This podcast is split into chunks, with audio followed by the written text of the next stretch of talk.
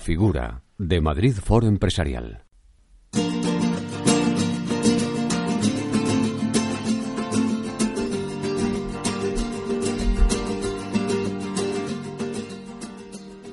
Buenos días. Nuestro invitado de hoy es Carlos Suárez Cue.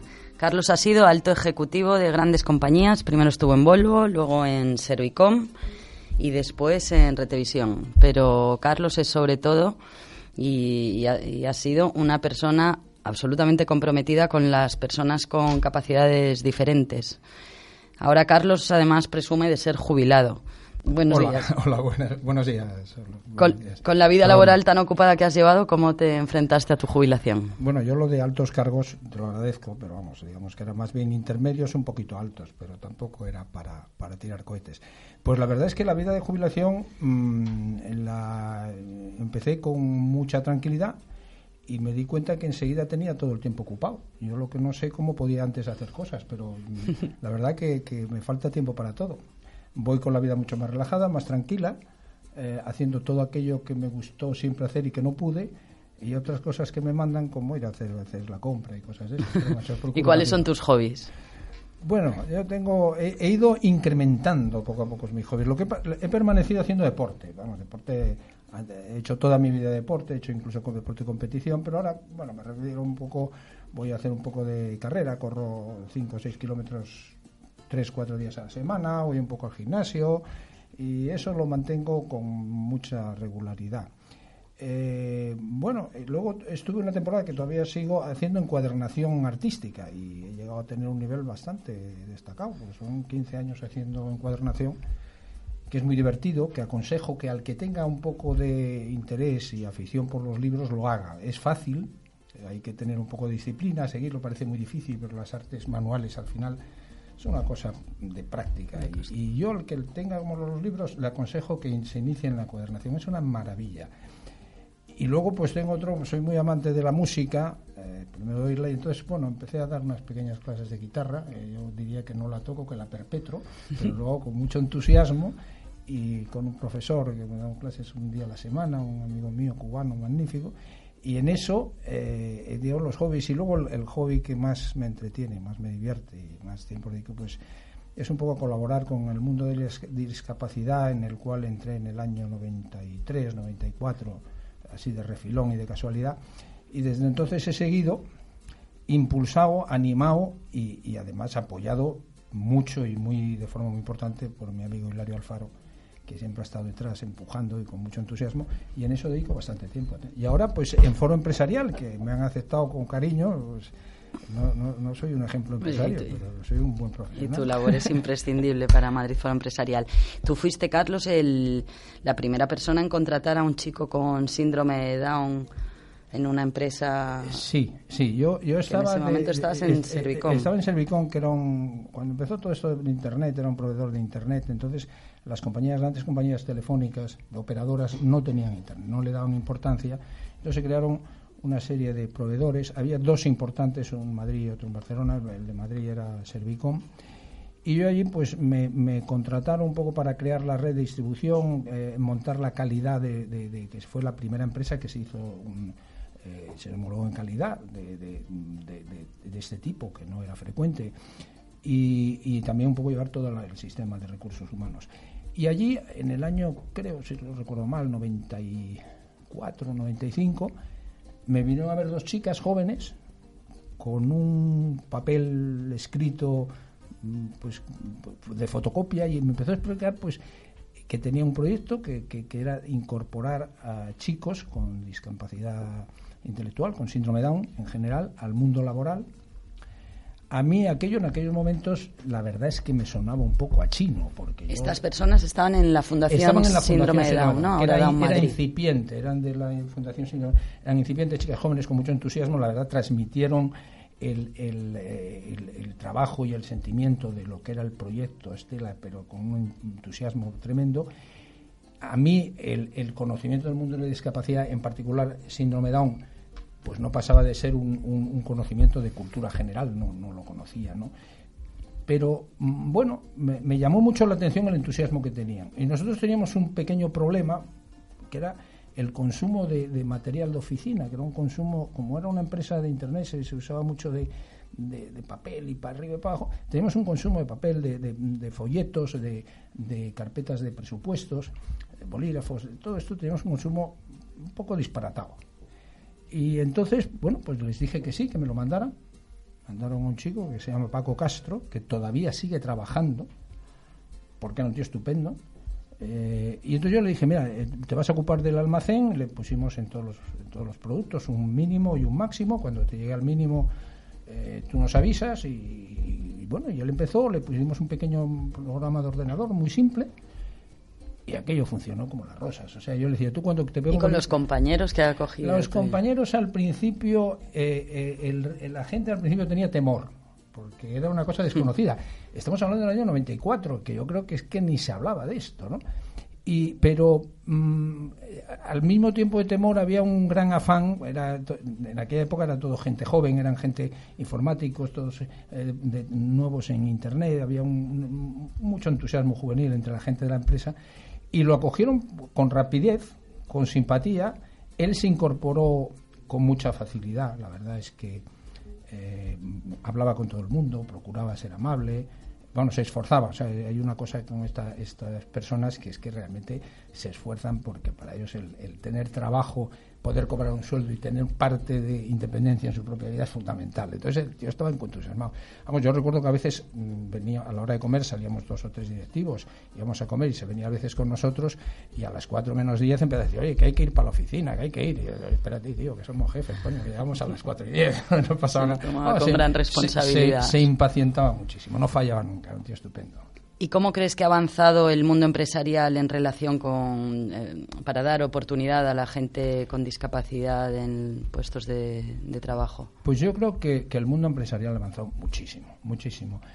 Eh, vamos a ver, yo, siempre he dicho, no, no soy empresario, soy un profesional que he trabajado para la empresa eh, y siempre he dicho que yo he pagado la carrera de mis hijos y, el bienestar de mi familia gracias a que ha habido personas que han pagado mi trabajo, que lo han valorado y lo han pagado. Entonces, eh, por eso tengo un gran respeto.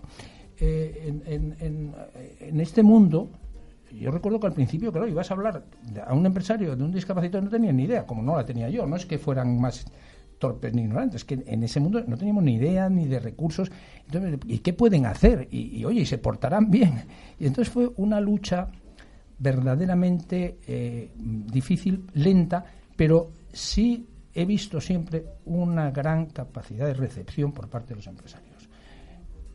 Y tengo que decir otra cosa más, que jamás tuvimos que sacar el argumento de los beneficios sociales que representaba esto. O sea, el empresario, en cuanto veía que había una posibilidad de ayudar a una persona que muchas veces, que yo les decía muchas veces, eh, en las empresas el encontrar un directivo es mucho más fácil que encontrar un peón o un ayudante de almacén, porque el directivo tienes 50 empresas headhunters que se dedican a ello.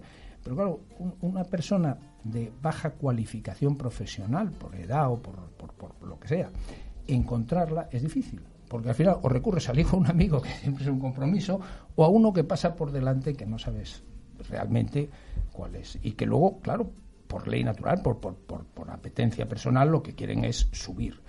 Una persona de estas que lo que quieren es trabajar bien en lo que saben, que lo primero que dicen, que es una cosa que debíamos aprender todos, es, dicen, yo soy fulanito tal, soy síndrome Down. Con lo cual él mismo se pone sus limitaciones, que todos tenemos. Porque yo siempre digo que si a mí me ponen de presidente de la Coca-Cola, yo creo que me la cargo en siete días, porque las limitaciones mías en ese reto son enormes. Entonces, estos chicos, estas personas, se les da un trabajo y lo que quieren es hacerlo bien, entonces vuelcan toda su intensidad y atención en ese trabajo. Entonces, muchos trabajos que generalmente, al ser de baja cualificación, son muy rotativos en las empresas y, causan no un gran problema, pero es un problema constante de buscar otro. Con estas personas lo tenemos resuelto. Entonces, esa transmisión al empresario, que además el empresario eh, en general son listos y saben por dónde andan, enseguida lo captaron y realmente no tuvimos problema. El crecimiento de Estela, una vez conseguimos traspasar la barrera de la información, fue verdaderamente espectacular. ¿A cuánta gente emplea pues, actualidad, yo actualmente eh, no lo sé porque luego hubo un momento en que ya, pues bueno, una vez encauzado el camino, y aquello ya estaba marchando nos apartamos a otras, otras funciones dentro de discapacidad que eran necesarias, pero nosotros llegamos a caer cerca de 200 personas en Madrid. O sea, la, colocación, estoy hablando, pues en 8 o 10 años fue muy potente y muy rápida. Además, vuelvo a decir, el empresario no necesita en principio ninguna motivación económica. Se movían por interés, por humanidad.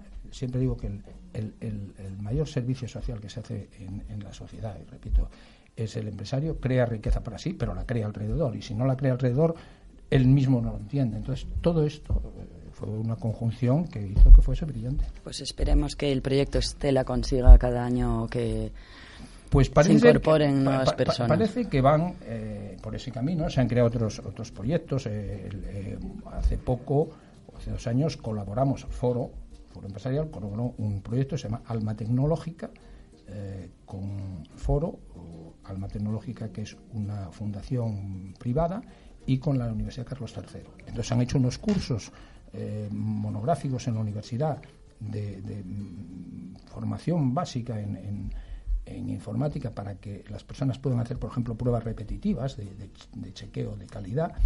Y está funcionando perfectamente. Ya llevamos, me parece que tres o cuatro promociones de cursos de universitarios en la Carlos III, que eso también a los chicos les da una cierta eh, relevancia personal, ¿no? Y, está funcionando bien. Y ahora estás muy implicado en, Don Orione, que además cumple 50, 50, años. Bueno, Don Orione es otra historia. Yo todo este mundo... Eh, por, si los oyentes no lo conocen, Don Orione eh, Madrid está situado en Pozuelo. En Pozuelo. Eh, Don Orione es, una organización, un proyecto religioso de sacerdotes en que se dedican a, a cuidar pues, a los a los desfavorecidos de los desfavorecidos, a personas con discapacidad intelectual, discapacidad física, adultos que son incapaces de valerse por sí mismos. Eh, en España se conoce más el término cotolengo, porque Cotolengo era otro sacerdote eh, italiano eh, que como Don Orione se dedicó a este tipo de personas. En Madrid están en Pozuelo, tienen 110 personas allí cuidando. Hay otro que yo conozco en Asturias, en Posada. Y bueno, pues esto realmente aquí solo se le puede apoyar pues en, camas, en, asistencia médica, en, asistencia un poco de ocio de sacarlos a pasear, pues son personas absolutamente incapaces de valerse por sí mismas. Y ahí estamos. Yo en este mundo tengo que decir que si estoy y he hecho algo ha sido gracias a Hilario Alfaro, porque eh, desde el año 95 también coincidimos en, una ocasión y, y, fue el proyecto así empezó. Y bueno, y ahí estamos pegándonos con todo esto. Has citado Asturias ahora hablando. ¿Qué significa para ti Asturias? Yo, soy asturiano de pro. ¿eh? El asturiano eh, lo llevamos muy dentro. Somos asturianos y, no sabría vivir sin Asturias. Tampoco sabría vivir sin Madrid. ¿eh? Para mí Madrid es una maravilla. Repartes tu tiempo ahora. mi tiempo. Más para Asturias con los años y las raíces van tirando, pero no, no concibo mi vida sin Asturias, pero no la concibo sin Madrid. ¿eh? vamos, creo que si los españoles somos, si los asturianos somos algo, siempre digo que somos asturianos, españoles y de donde nos pongan. Muy bien.